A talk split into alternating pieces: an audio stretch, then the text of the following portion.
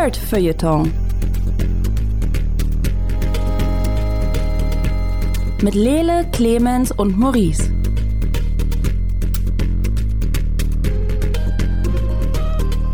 Hallo und herzlich willkommen zu einer weiteren Ausgabe vom Nerd Feuilleton Podcast. Ein kleiner, feiner Podcast in einem hosenlosen digitalen Studio über nerdige Dinge. Mein Name ist Lele Lukas und mit mir hier in diesem Studio sind Maurice Mathieu.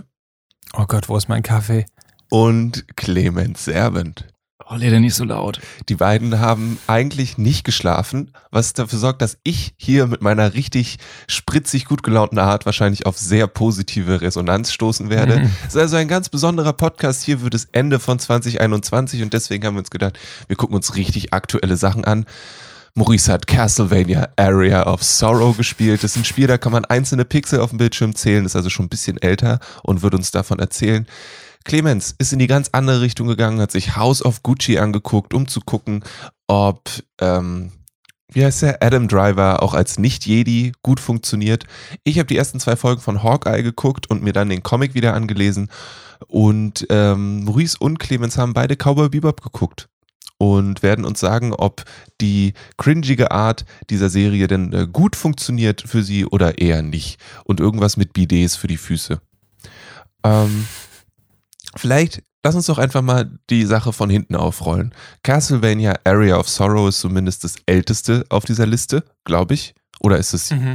älter als Cowboy Bebop? Das wäre jetzt eine wichtige Frage. Ähm, äh, nee, ein, Cowboy Bebop ist älter als das tatsächlich. Ah, dann, um, um meine Sache gut zu machen, müssen wir mit Cowboy Bebop anfangen. Ihr habt euch die Realverfilmung von Cowboy Bebop angefangen und ich habe die Woche habe ich Clemens eine Nachricht geschrieben und gesagt, hey Clemens, hast du schon, hast du schon mit Hawkeye angefangen? Und er war so, nein, ich muss noch Cowboy Bebop zu Ende gucken. Ist okay. Na gut. Wie war es denn dann, Clemens? And I did. It was glorious. Ah, ich fand es ziemlich großartig, muss ich sagen. Ähm, ich habe das Gefühl, die Serie hat so einen so ein späte 90er, frühe 2000er Comic-Verfilmung-Vibe der für mich total Sinn ergibt. Weil ich glaube, anders kriegst du das nicht, wenn du das so total düster und ernst umsetzen wolltest, was der Anime ja auch nie hundertprozentig war, meiner Meinung nach, würde das nicht funktionieren. Ich mag, dass sie die Geschichten nicht eins zu eins erzählen, wie es im Anime war.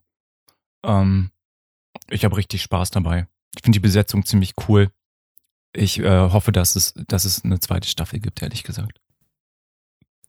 Okay. Ja gut, dann haben wir das ähm. abgeschlossen.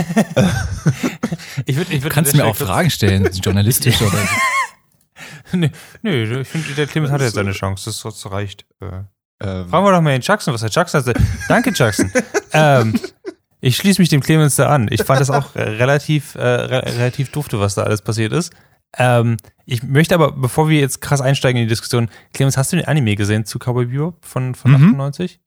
Okay. Ja. Da, dann, dann bist du mir einiges voraus. Ich hatte den nämlich nicht gesehen. Ich habe die erste Folge gesehen und dachte so, mh, hm, nicht so gut gealtert, wie ich es gerne gehofft hätte und habe hab einfach abgebrochen und habe mir einfach nur die Live-Action-Verfilmung angeguckt und ich glaube, auch das funktioniert sogar noch besser, ähm, wenn du ähm, nur die Live-Action-Geschichte guckst.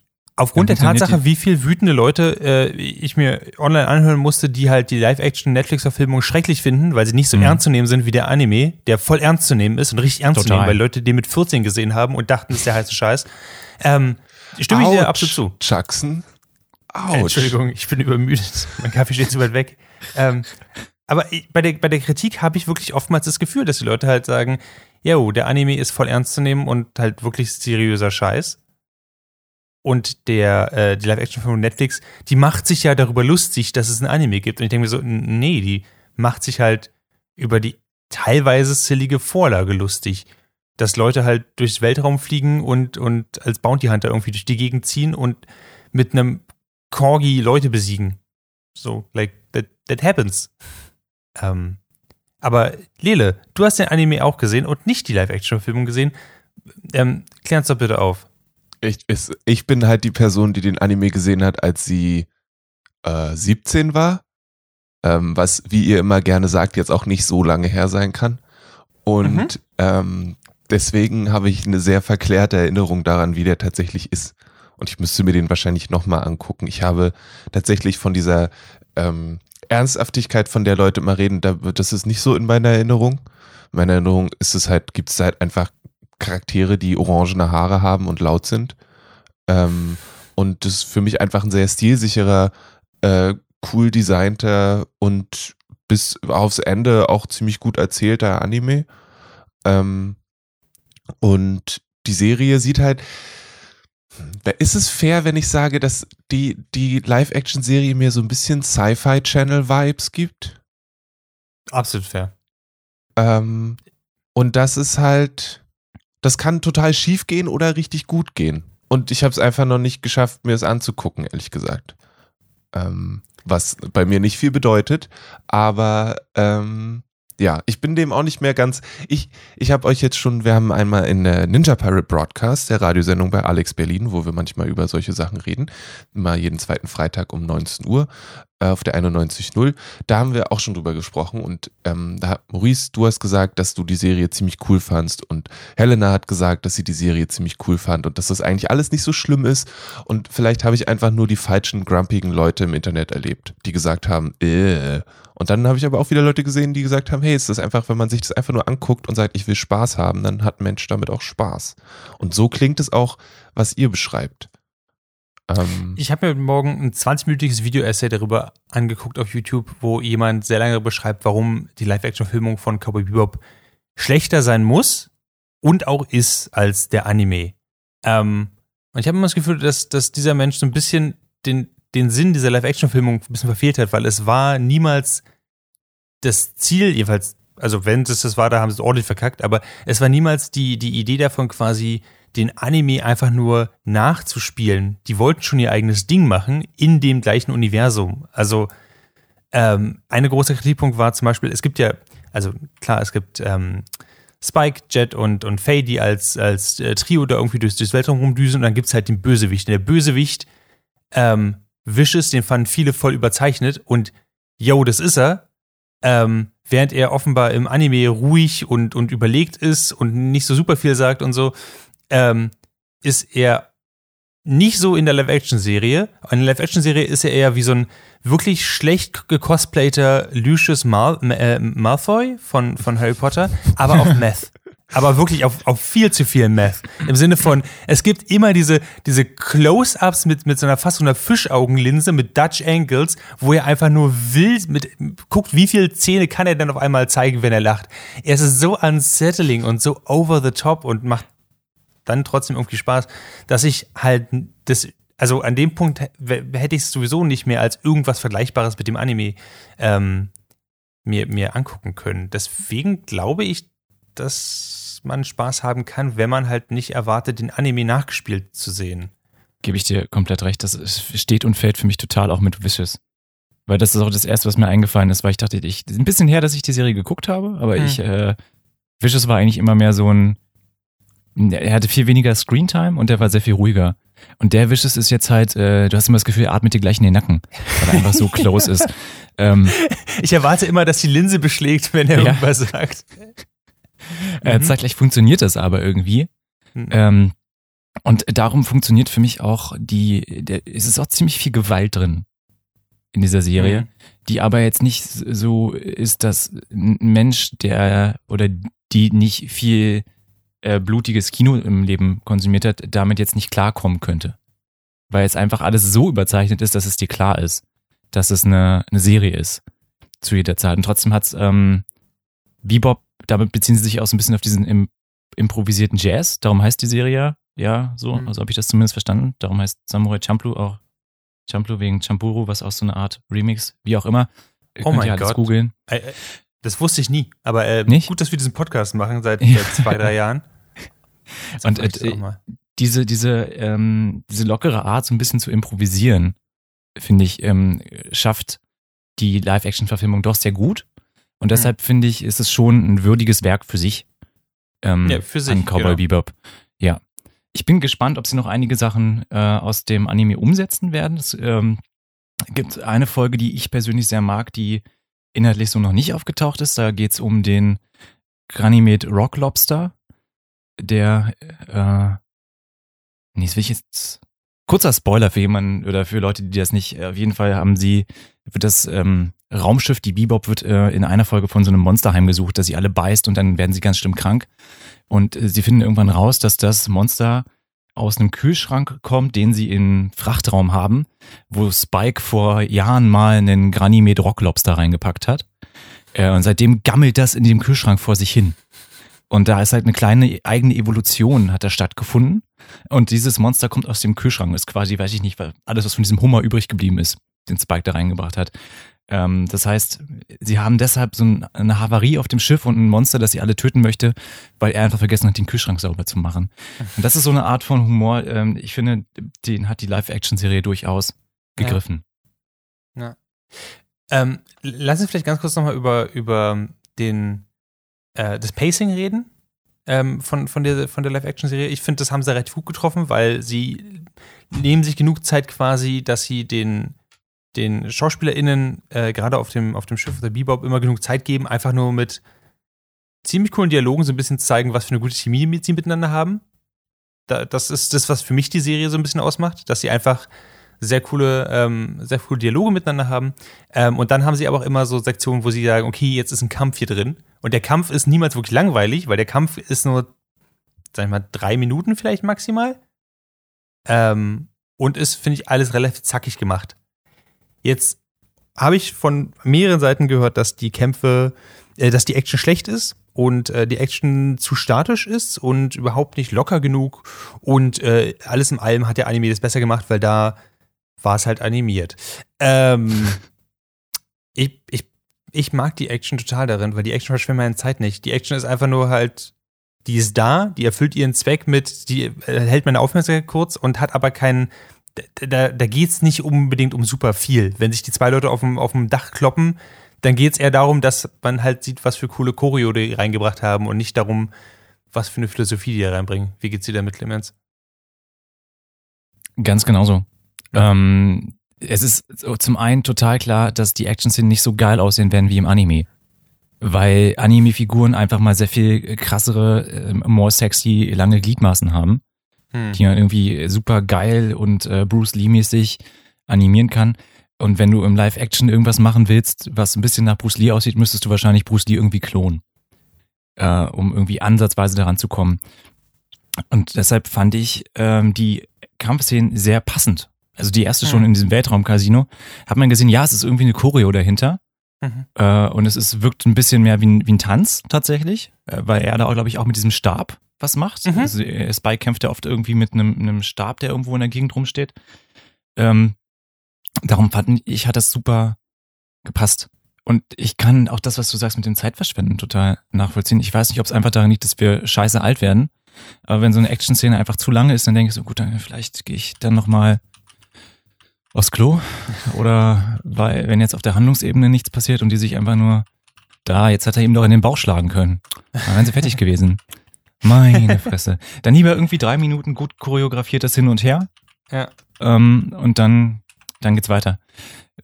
Ja, ich weiß nicht, Lele, du bist ja ein bisschen mehr äh, Connoisseur, glaube ich, was, was Beating Up in Filmen äh, angeht. Vielleicht siehst du das ich, ganz anders. Ich würde an sich, wenn, wenn das nicht die Zeit verschwendet, dann finde ich das eine gute Sache. Ich glaube, es gibt so einen, so einen goldenen Mittelpunkt, wann eine Kampfszene sehr cool ist und trotzdem rechtzeitig zu Ende.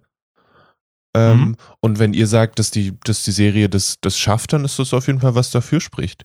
So. Ähm, ich habe jetzt, wie gesagt, ich habe nicht genug draus gesehen und ich würde den Punkt, den du sagst, Clemens, das, das ist bestimmt auch was, was Menschen nicht so direkt bewusst ist, dass natürlich eine animierte Kampfszene und auch, ich glaube, was Bebop dann ja auch hat, ist, dass es eben, ich weiß nicht, ob das eigentlich länger sein sollte oder ob es von vornherein als eher eine, eine ähm, imposantere Serie aufgelegt war, da ist einfach mehr Zeit reingeflossen. Und du hast ja auch mehr Kontrolle darüber, wie die Körper aussehen und so weiter und so fort. Ähm, und ich lande am Ende da, dass ich sage, okay, es ist ein bisschen wie eine Sci-Fi-Serie.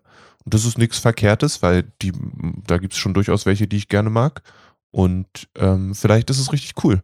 Und ich habe beim letzten Mal auch schon gesagt, wenn die Mucke geil ist, dann äh, ist der, ist, kann der Film nicht so schlecht sein. Oder die Serie. Ja, finde ich schon. Und es ist auch hart artsy. Also es ist, hat irgendwie diesen Sci-Fi ein bisschen trashigen Look, aber ich finde es trotzdem immer noch künstlerisch sehr wertvoll. Also sie haben sich Mhm. schon sehr viel Mühe gegeben. Ja. Ähm, gerade was auch so Sets angeht. Also gerade diese Eröffnungsszene in dem Weltraumcasino.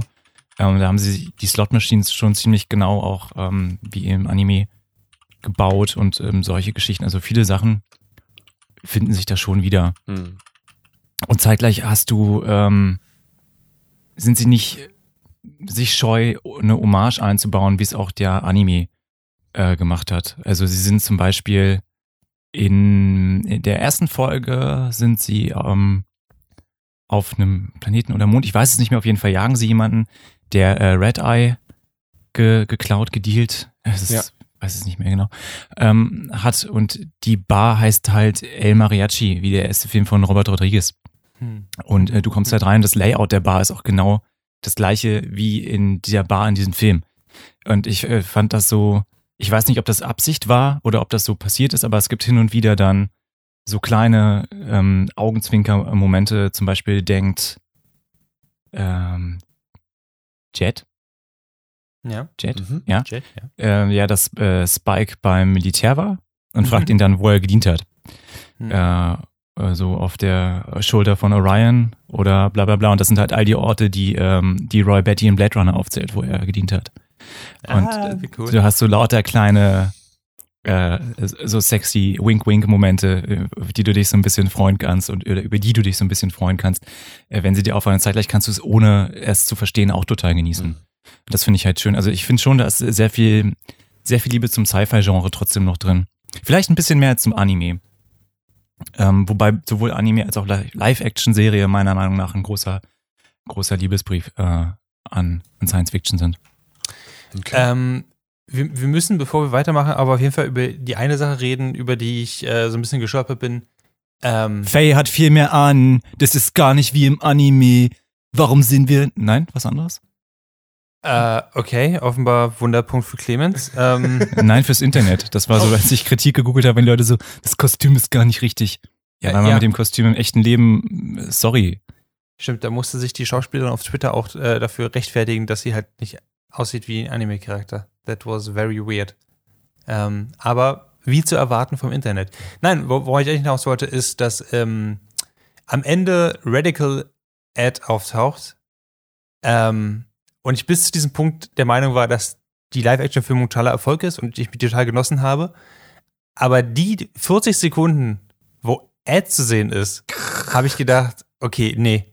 Ähm, ich Gut, glaub, dass die erste Staffel gleich vorbei ist, oder? Habe ich da ja, gedacht. ich habe ey, die Serie muss ja vorbei sein, oder? Also, die muss auch nicht erneuert werden für mich. Das ist jetzt reicht. Äh, weil die Performance so unter aller Kanone ist und so, ich würde sagen, nicht mal cringy, doch auch cringy, aber, aber zu sehr. Einfach nur, einfach nur zu hart. Also, ich habe Wishes irgendwie ertragen können, aber einfach Ad reinzuwerfen und uns dann damit allein zu lassen, ähm, holy shit. Das war wirklich schrecklich. Und ich meine, also nicht mal in einem haha lustig schrecklich, sondern es war einfach nur schlecht schlecht. Ja, schlecht wie die ganzen äh, Deadpool-Cosplayer, finde ich. Die, wie die nicht lustig sind, weißt du? Also, ja. also auf die Art und Weise war es cringy. Äh, kann, ich, kann ich nur bestätigen. Helena meinte auch so, warum ist die Serie gerade anstrengend geworden? Wer ist Ja, das? genau. Kann, die, kann die Person weggehen? So ging es mir auch. Und es hat einfach nicht aufgehört. ja. Oh mein Gott.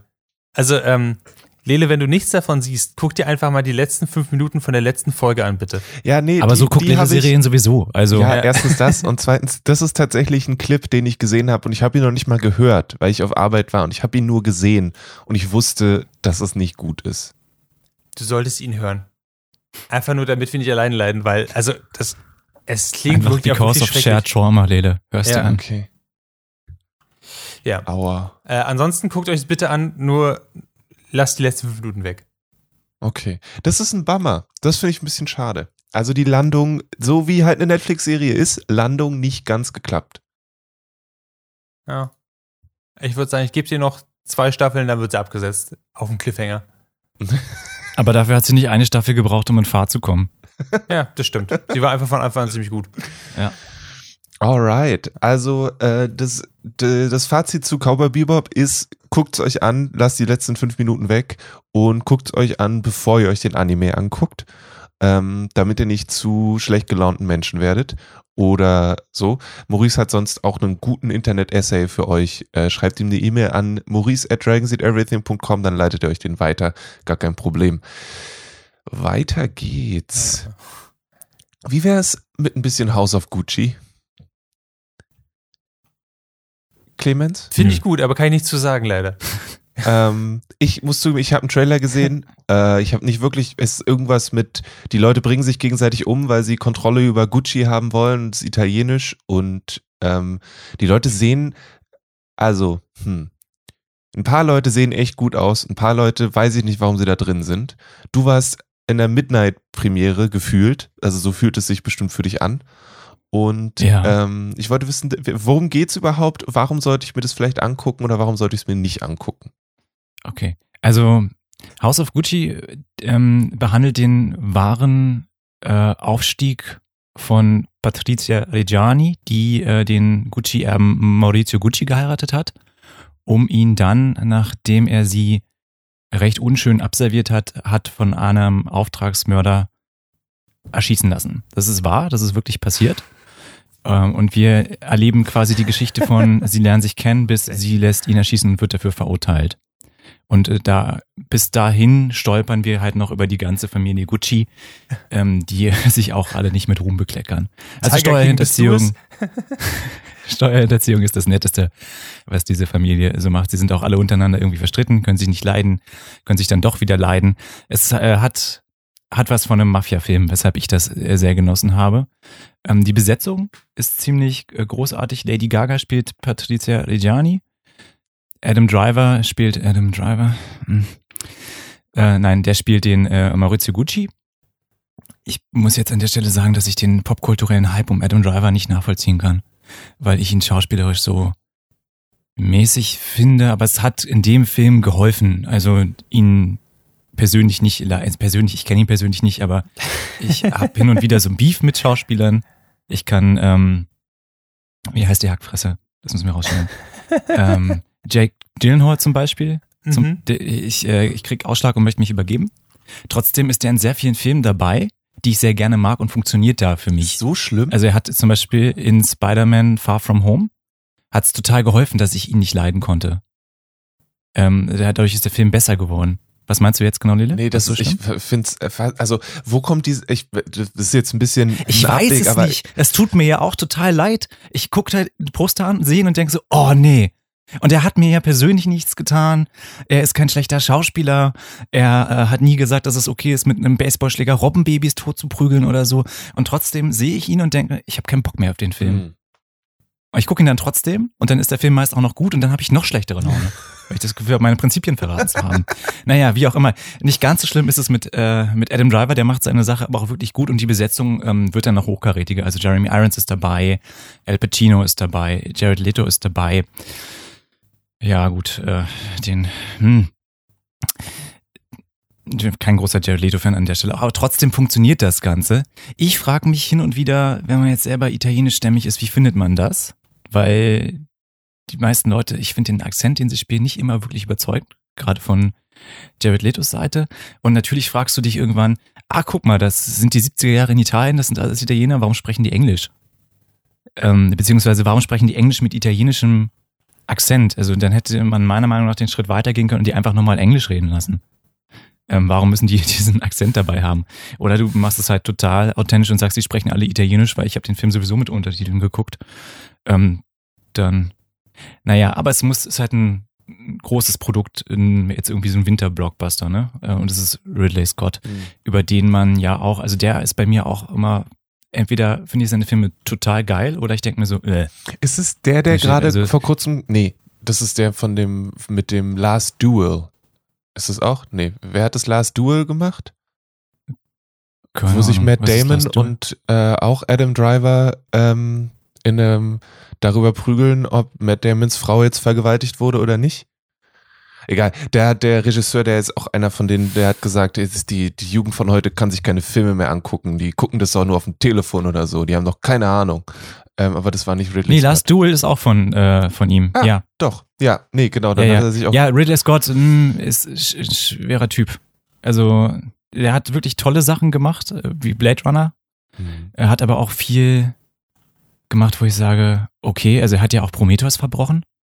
Und Mhm. es gibt immer, mh, wenn ich so eine Art, ich will jetzt nicht depressive Phase sagen, aber wenn es mir wirklich schlecht geht, dann gibt, ist meine Laune immer in so Franchises eingeteilt oder in, in, in Genres. Mhm. Und wenn ich nur so ein bisschen schlecht drauf bin, dann, dann gehe ich in Cyberpunk. So, dann ist es alles so ein bisschen dystopisch. Und wenn es mir richtig scheiße geht, dann rutsche ich ins Alien-Franchise ab.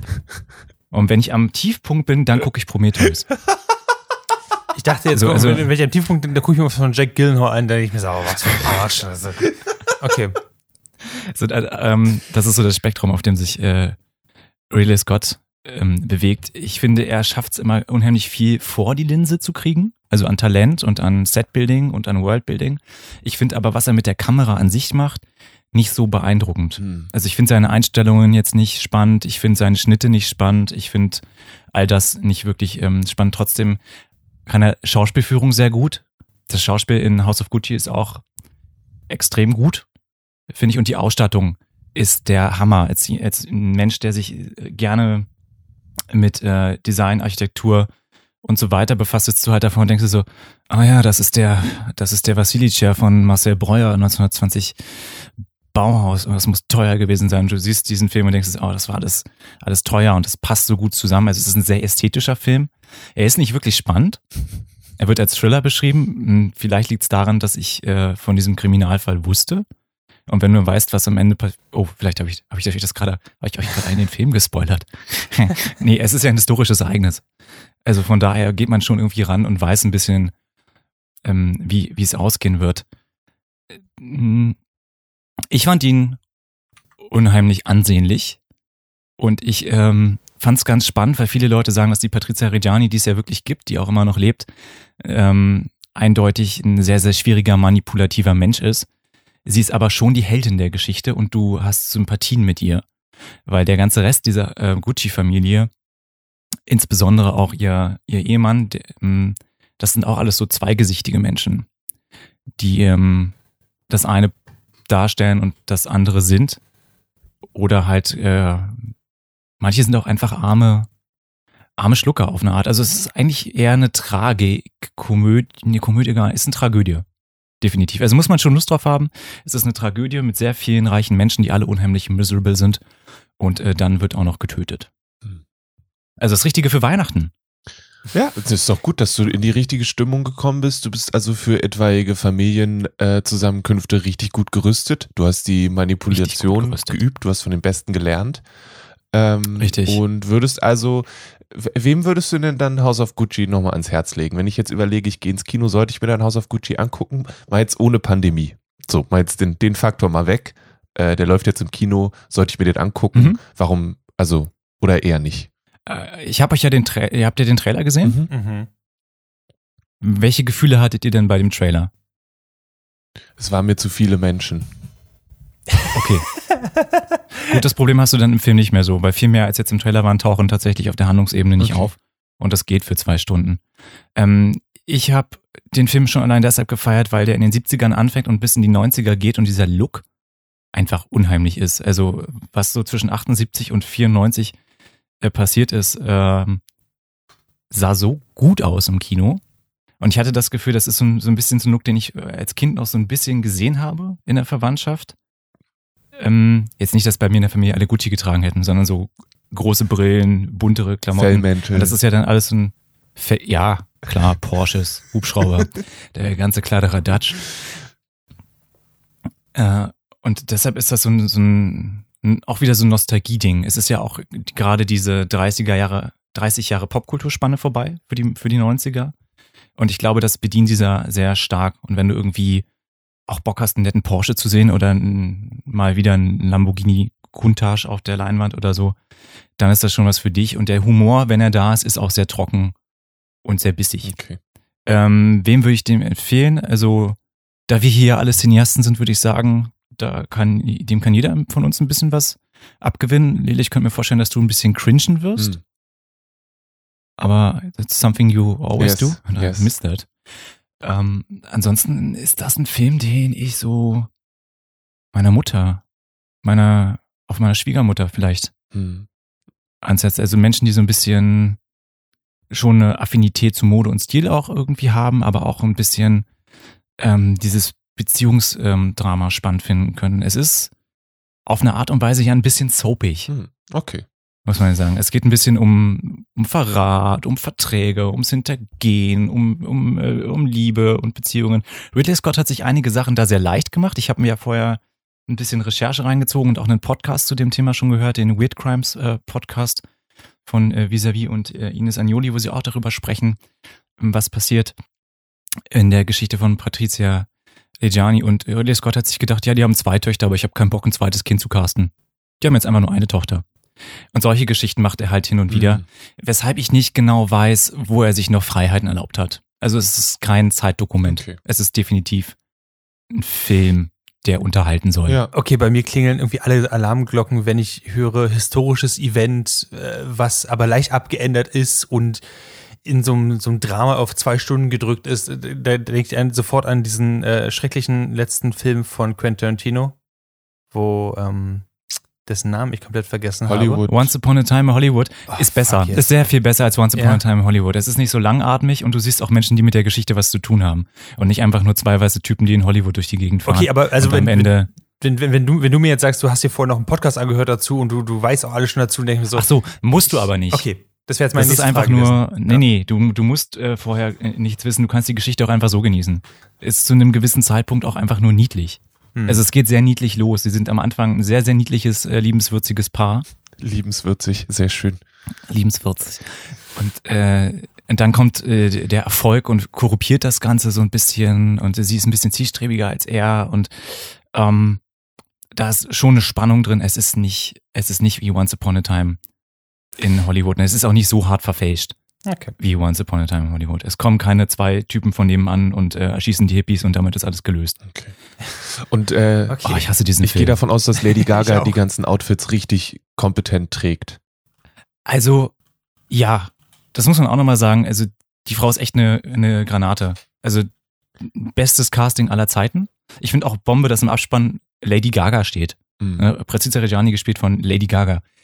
Ähm, und ich habe mal wieder gedacht, danke Robert Rodriguez, dass du die mal in einem Film gecastet hast und damit Hollywood gezeigt hast, dass man die für irgendwas besetzen kann, weil die irgendwie schauspielern kann. Ich bin ja der Meinung, die gesamte Popkultur der letzten 20 Jahre lässt sich irgendwie auf Robert Rodriguez zurückführen. Ich habe hier so ein großes, großes Board mit roten Fäden und wenn ich nicht schlafen kann, dann ähm, ähm, wirklich eine Erkenntnis. Er spielt sie großartig, äh, dieses Temperament bringt sie gut rüber, sie rockt die Outfits und es ähm, ist auch toll, dass sie sie ist, ist ja nicht so, äh, sie ist sehr attraktiv, aber sie ist nicht so Hollywood-normschön, wenn ihr versteht, was ich Mhm. meine. Also sie ist ein bisschen curviger und hat auch eine, eine markantere Nase, aber das funktioniert äh, sehr gut und sie sieht sehr schön aus in dem Film und sie spielt das fantastisch. Äh, großer Gaga-Fan. Nice. Großartig. Dann äh, lass uns doch gleich in der Vergangenheit bleiben. Das war eben House of Gucci und jetzt reden wir ein bisschen über Castlevania Aria of Sorrow. Maurice, hast du deinen äh, Game Boy Color wieder ausgegraben oder gibt's einen Port für die Switch? Äh, gibt ein paar für die Switch und ähm, äh, das ist, war ein Advanced-Titel. Ah, äh, Knapp. Ähm, ähm, es, es tut mir leid, dass ich jetzt dass ich so pedantisch sein muss. Es ist nur deswegen, weil ähm, Actually, Lile. also eigentlich, äh, ähm, nein, äh, der, das kam am 23. September nämlich raus ähm, als die Castlevania Advance Collection. Ähm, und im Zuge dessen ist es eben für Switch, PlayStation 4, Xbox und so weiter ähm, rausgekommen. Und da waren ein paar Spiele dabei. Ähm, unter anderem auch Circle of äh, the Moon und Dracula X und sowas alles. Aber ähm, ich habe es mir vor allem eben geholt für äh, Area of Sorrow, ähm, was ursprünglich 2003 rausgekommen ist. Und äh, eben für den Game Boy Advance rausgekommen ist und äh, damals ganz schöner Hit war und ganz schön, ganz schön eingeschlagen hat und von vielen so das beste Castlevania seit äh, Symphony of the Night äh, benannt worden ist. Ähm, wie auch in anderen Titeln spielt man äh, eine kleine pixelige Figur, ähm, die in Draculas Schloss eindringt und höchstwahrscheinlich damit zu tun hat, dass Dracula wieder äh, erweckt wird oder nicht. Nur, dass man diesmal weder Alucard noch ein Belmont spielt, sondern man spielt Soma Cruise. Soma Cruise ist eigentlich nur irgendein Highschooler, der, glaube ich, gerade auf äh, ein Auslandsjahr macht und ähm, irgendwie in Japan rumhängt und durch ein Tor läuft und bam, plötzlich ist er und seine Freundin sind jetzt auch in Dracula-Schloss, ähm, was also generell schon sehr weird ist, weil Dracula-Schloss ist so ein Ding, da sind halt Skelette, die angreifen und Zombies und allem drum und dran. Ähm, und das Erste, was er halt immer sagt, ist, ja, aber es kann ja gar nicht Dracula-Schloss sein. Dracula-Schloss wäre ja irgendwo in Europa und ich war in Japan. Und okay, ich bin jetzt in einem fliegenden Schloss, aber das beweist ja gar nichts. ähm, also die Story ist, ist so richtig schön mh, mm, auf die Art, wie damals halt Advanced Games, also Gameboy Games geschrieben worden sind, aber auch wie man 2000, in den 2000ern immer noch Videospiele teilweise geschrieben hat. Ähm, das heißt, Story wird damit ver, ähm, verbunden, dass man diese riesige Karte langsam aufdeckt, also Raum für Raum für Raum in Dracula Schloss. Jeder Raum ist ein bisschen anders und das Gebiet ist ein bisschen anders. Und hin und wieder, wenn man ein neues Gebiet betritt, ähm, kommen halt irgendwelche Leute, die einfach da rumstehen. Ähm, dann trifft er zum Beispiel auf Jay. Ähm, Jay äh, hat seine Erinnerungen verloren, ähm, als irgendjemand 1999 Dracula besiegt hat. Weiß niemand genau, wer er ist bis zum Ende des Spiels. Oder ähm, kommt halt ein anderer Typ vorbei, der äh, Aricado heißt und ähm, ich hoffe, ich spoilere jetzt nichts, aber er sieht halt fucking aus wie ein Vampir. Also alles an ihm sieht aus wie ein Vampir und er sagt so, ja, ich bin nur hier, um sicherzugehen, dass alles in Ordnung ist. Bläh, bläh. Und das Spiel. Hallo, Coach Ferratu. das Spiel ist genauso. Das Spiel rühmt sich wirklich total und auch, ich habe online nachgelesen, ähm, es gibt viele SpielerInnen, die immer noch so sagen, das Spiel ist deswegen so gut, weil es so eine anspruchsvolle, krasse Story hat, die so nach und nach sich aufdeckt, wer wer ist. Das konnte ich überhaupt nicht nachempfinden. Ich habe das jetzt zum ersten Mal gespielt und für mich war es so, ich laufe heute durch das Schloss und ständig stehen irgendwelche Leute da, äh, da, da, drin, wie zum Beispiel ähm, Joko Belnades, die halt einfach sagt, ja, du hast einen Menschen gefunden, der dir sagt, dass er Draculas Kräfte an sich absorbieren möchte. Vertraue ihm nicht. Es kann sein, dass er böse ist. Danke, Belnades. Das war, das war wichtig. Das war. Was wären wir ohne dich? Ja. Und äh, sowas kommt halt immer mal, immer mal wieder. Ähm, die Twists sind nicht unbedingt alle vorhersehbar, aber ähm, schon so ein bisschen witzig teilweise. Das Ganze spielt im Jahr 2035 eigentlich. Also gar nicht mehr so weit entfernt. Ähm, und äh, nach und nach äh, kommt halt so ein bisschen raus, dass Soma Cruz ähm, der Protagonist dieses Teils die Fähigkeit hat, die äh, Seelen der Diener Draculas, die in diesem Schloss eben immer noch sind, äh, zu absorbieren. Das ist gameplaymäßig ist es so hingelegt, dass du, man hat ja dieses 2D-Feld, auf dem man sich bewegt, also diese, diese 2D-Grafik, man kann springen und so weiter und so ein bisschen sliden später noch. Und ähm, je mehr man von diesem Schloss erkundet, desto mehr findet man halt so Kräfte, wie zum Beispiel, man findet man so eine Kraft, dass man eben äh, zum Beispiel ganz hoch springen kann oder man findet eine Kraft, dass man, ähm, wie gesagt, auf dem Boden sliden kann, also sowas in diese Richtung. Ähm, und wenn man aber die Gegner besiegt, dann steigt man nicht nur nach und nach Level auf, wodurch man halt mehr Schaden macht, weniger Schaden einsteckt und sowas alles, sondern eben auch, dass man die Seelen absorbiert. Und dann hat man drei verschiedene Seelenslots, ähm, wo man dann Superkräfte reinpacken kann. Die können dann Heck sowas yeah. sein wie, ich werfe einen Knochen von A nach B. Ähm, das ist relativ lame.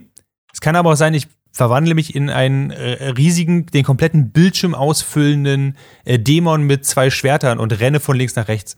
Und das war ziemlich cool tatsächlich. Ähm, und das macht ganz schön Spaß. Ähm, und hält das Spiel auch ganz schön frisch, weil du immer wieder neue Kombinationen findest von Sachen, die irgendwie funktionieren. Ähm, und dieses Erkunden dieses Schlosses ist halt wie, wie in den besten Castlevania Games immer, finde ich, das Spannendste daran. Also das macht mir zumindest am meisten Spaß. Ähm, Lil, du hast ja auch schon ein bisschen was von, von der Castlevania-Reihe gespielt. Ich glaube, was für ein DS meintest genau, du? Genau, ich habe die, die Fortsetzung davon äh, gespielt, wo ähm, Soma Cruise zurück in das Schloss kommt. Ähm, mhm. Und das hat auch sehr viel, das war mit eins der ersten DS-Spiele, die ich hatte, äh, dass ich mhm. sehr viel Zeit reingesteckt habe, bis der Endboss mich fertig gemacht hat, wie das in so einem Spielen halt manchmal ist. Ähm, da schafft man es bis zum Dracula, bis zur zweiten Version vom Dracula und dann ist er so Schnips und du bist tot und dann war ich so, ja gut, okay. Jetzt nochmal durch alles durchrennen muss ich auch nicht machen. Ähm, ich glaube, dass ich hätte wahrscheinlich sogar mehr Bock, die Advanced-Version zu spielen, weil auf dem DS musstest du dann, um die Endgegner zu besiegen, noch so Symbole auf den unteren Bildschirm malen. Oh ja, ich entsinne mich. Und ja. Ähm, ich mochte das, dass es zwei Bildschirme hat, aber so dieses, du bist mitten im Kampf und plötzlich musst du den Stylus in die Hand nehmen und irgendein scheiß Symbol malen. Boah, nee. Aber ähm, ich mochte das Setting, ich mochte die Musik total gerne. Ähm, die Kämpfe waren cool, das Schloss ist cool. Ich mag dieses Castlevania-Style, dieses, oder dieses, in Anführungszeichen, Metroidvania-Ding, dass du halt, du gehst wohin und dann irgendwann hast du die Fähigkeiten, um da tatsächlich noch weiterzukommen und irgendwie kennst du dich am Ende so ein bisschen in diesem Schloss aus und so. Das ist schon echt cool. Und das mit den Seelen fand ich auch nice. Äh, man kriegt das mit dem Skelettding werfen am Anfang, glaube ich, ist wahrscheinlich mit das erste, was du kriegst. Ähm, mhm. Und manchmal gibt es irgendwann so den Punkt, wo ich so denke, ja, okay, euch Skelette habe ich jetzt schon 75 Mal erledigt, weil ich schon 75 Mal durch diesen Raum durch musste. Aber irgendwie hat es trotzdem immer funktioniert. Und ich finde es cool, dass die Spiele alle nochmal gesammelt sind in dieser Advanced Collection. Ähm, ich weiß nicht, ob ich das unbedingt am Rechner spielen würde, weil das irgendwie dann, dafür sind sie halt nicht gemacht. Ähm, aber vielleicht, ich habe ja mein, ich habe vor einer Weile mal probiert, in meinen DS, in meinen alten, so eine Flashkarte reinzumachen. Jetzt ist der untere mhm. Bildschirm mhm. von meinem DS kaputt, aber die Advanced-Spiele kann ich auf dem oberen spielen. Das heißt, vielleicht ähm, tauche ich da nochmal ein. Ja. Hast du die Karte in den unteren Bildschirm gedrückt? Ja. Ich habe ich hab, ich hab das, ich habe diese, diese neue Karte da reingemacht. Ich habe gesagt, ja, ich möchte hier damit spielen und dann hat so bzzt, bzzt gemacht gefühlt und jetzt sind ganz viele Striche auf meinem unteren Bildschirm und ich bin so, ja, okay, vielen Dank. Ähm, hm. Ich äh, spiele nur noch Gameboy-Spiele auf diesem Gerät, aber äh, such is life. Ähm, Wenn ich dir eine kostengünstige Alternative anbieten kann, ähm, ich würde dir empfehlen, es auf der Switch zu spielen. Ähm, eine kostengünstige Alternative? Du musst dir halt eine Switch kaufen, okay, am besten mit einem OLED-Bildschirm. Aber da gibt es jetzt gerade die Advanced Collection im Angebot, was ganz nice ist. Und ähm, das ist halt nicht nur ein direkter Port, sondern da sind noch ein paar Sachen drin, die das Leben für dich ein bisschen einfacher machen, wie zum Beispiel, dass man überall speichern kann über ein spezielles Menü oh. und dass man die Zeit zurückspulen kann. Das heißt, den ist erstmal, wo ich gegen ähm, einen der, der All-Time Classics aus Castlevania äh, den Tod gespielt habe. Ähm, der, das war, das fand ich ein sehr, sehr schwieriger Bosskampf. Habe ich die Zeit halt ständig, wenn ich getroffen wurde, ein paar Sekunden zurückgespult, habe es nochmal neu gemacht. Ähm, war mir am Ende ein bisschen auch zu cheesy, habe ich nochmal neu versucht dann, aber nichtsdestotrotz, das ist extrem hilfreich, gerade wenn bestimmte Sachen äh, eingebracht werden, die halt ein bisschen cheap sind und nicht, nicht immer ganz gut funktionieren. Ähm, alles in allem muss man sich auf jeden Fall bewusst sein, das Spiel ist aus 2003 und benutzt deswegen auch Sachen, die, finde ich, im heutigen Game Design nicht mehr funktionieren würden. Okay. Ähm, allen voran sowas wie, ich, ich rede nicht mal von dem, Leute, die es gespielt haben, wissen, was ich meine, wenn ich vom Wasserfall rede.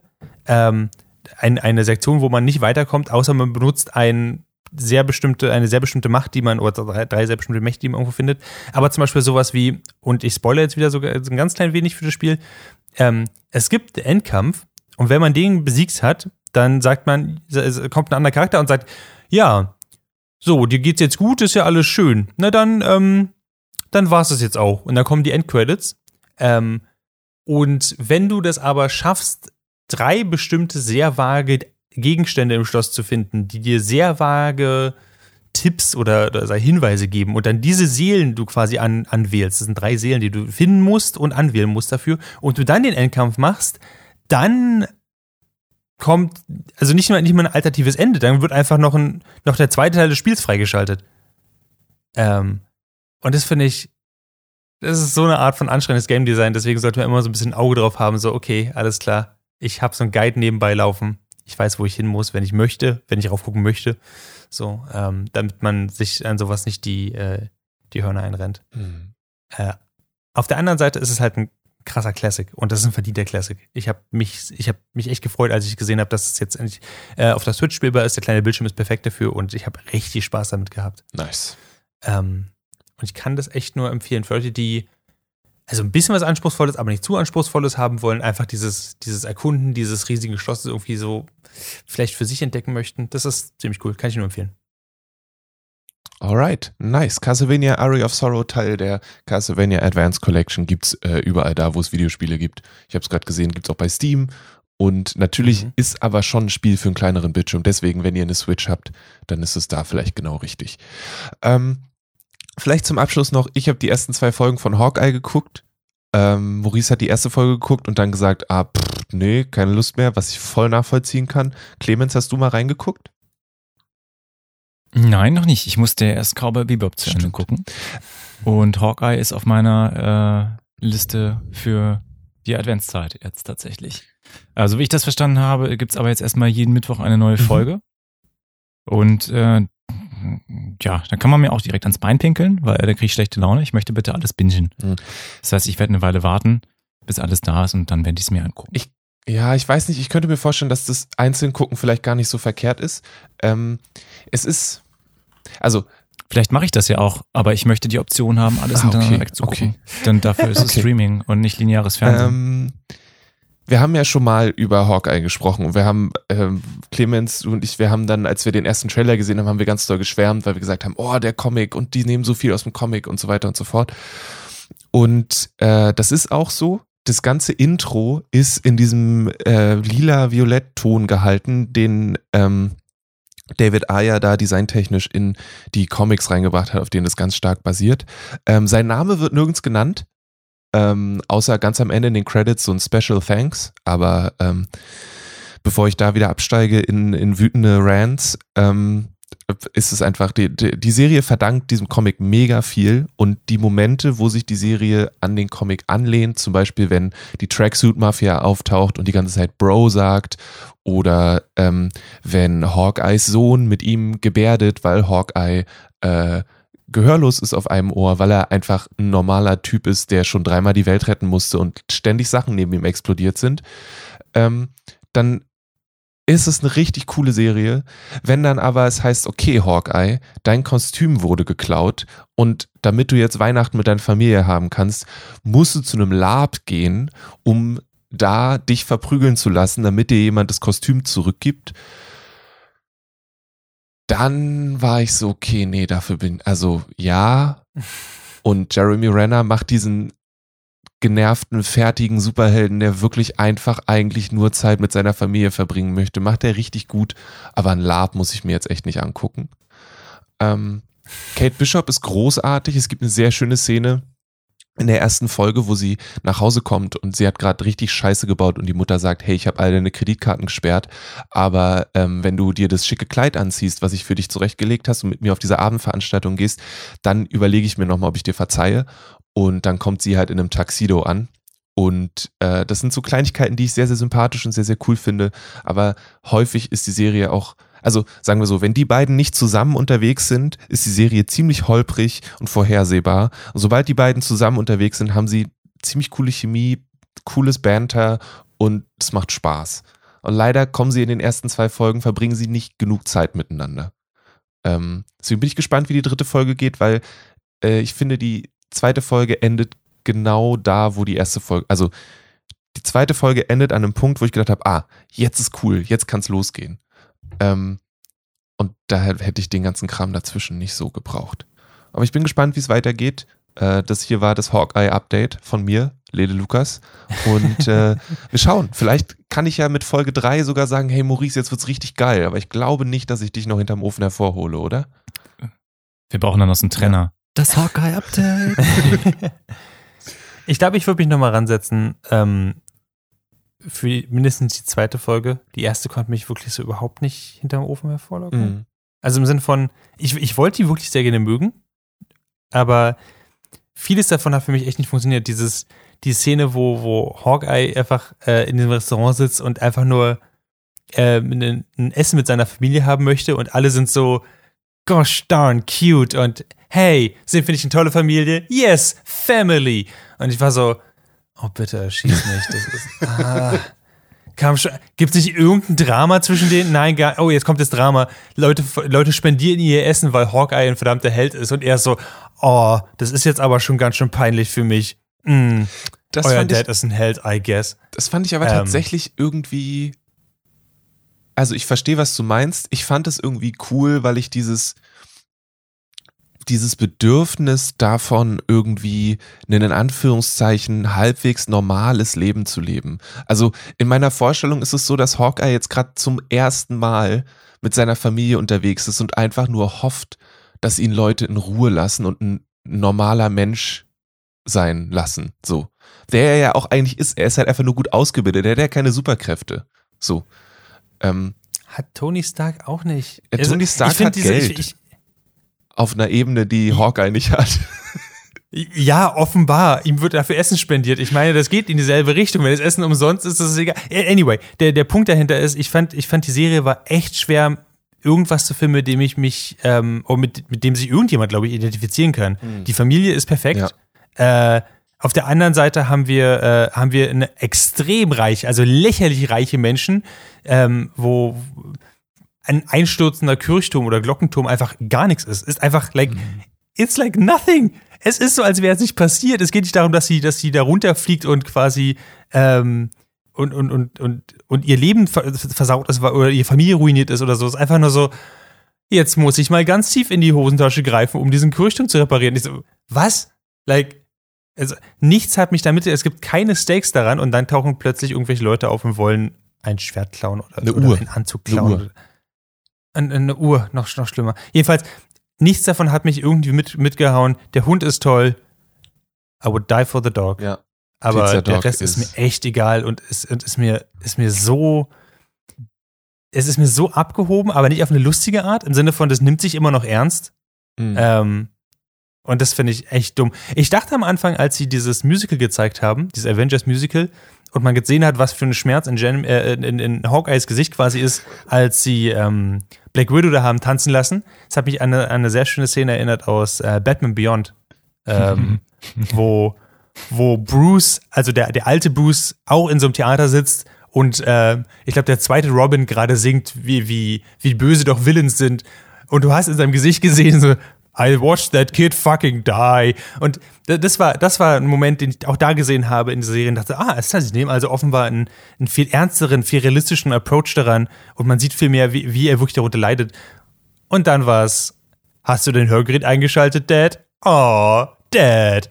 Das war einfach so, hm, keine Ahnung. Ich hoffe, dass es, dass es dramatischer wird, ja. aber Jetzt gerade, wo du mir von Labs erzählst, glaube ich nicht, dass es wird. ich muss tatsächlich sagen, ich dachte, er hat sein Hörgerät angemacht, weil er die Darstellung insgesamt einfach beschissen fand. Ich habe das überhaupt nicht auf Black auch, Widow ja. bezogen, sondern das war einfach nur, das war eine grauenhafte Darstellung, weil die sitzen halt in einem Avengers Musical und es ist richtig, richtig schrecklich.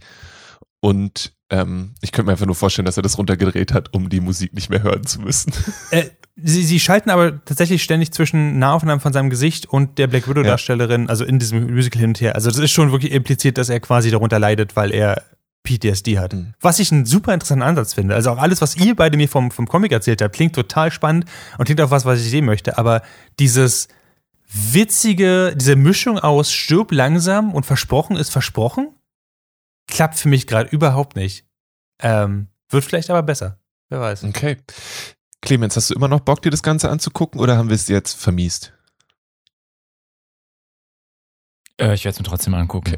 Okay. Nur damit ich dem äh, nörgelnden alte Männerclub beitreten kann. Ich, ich, ich, dachte, jetzt kommt, weil ich höre euch eh schon lange nicht mehr zu. äh, ich habe meine Meinung hier schon gebildet und es ist mir auch real. Ja, sorry, ich habe hier noch Level 5 bei Candy Crush, aber ja. Alright, dann, das äh, war die Hawkeye-Minute für diese 91. Folge vom Nerdfilter Podcast. Vielen, vielen Dank fürs Zuhören. Wenn ihr das, was ihr gehört habt, richtig gut fand, dann lasst uns eine Bewertung da bei Apple Podcasts oder wo auch immer ihr Podcasts hört. Ihr könnt den Podcast auch natürlich immer gerne weiterempfehlen. Das wäre richtig freundlich von euch. Wenn ihr zusätzliche Inhalte haben wollt, wenn ihr wissen wollt, was bei uns sonst so passiert, könnt ihr das entweder auf dragonseateverything.com oder auf instagram.com slash dragonseateverything machen. Da gibt es sogar richtig coole Stories, die Paula immer fabriziert. Da kriegt ihr dann mit, wenn es neue Interviews gibt und so weiter und so fort. Und ja, mit mir hier im hosenlosen Studio an einem wunderschönen Donnerstagmorgen, nicht geschlafen und trotzdem gut gelaunt waren Maurice Mathieu. Äh, ja, das war ich. Und Clemens Serbent. Mm, das ist meine Wenigkeit. Ja, mein Name ist Lele Lukas und während die beiden jetzt ins Bett gehen, geht mein Tag erst richtig los. Bis zum nächsten Mal. Gehabt euch wohl. Lele, keiner von uns kann jetzt ins Bett gehen. yes. Ähm, aber äh, danke fürs Moderieren, Lele. Und bis zum ja, nächsten Mal, liebe Zuhörerschaft. Macht's gut. Putzt euch die Zähne.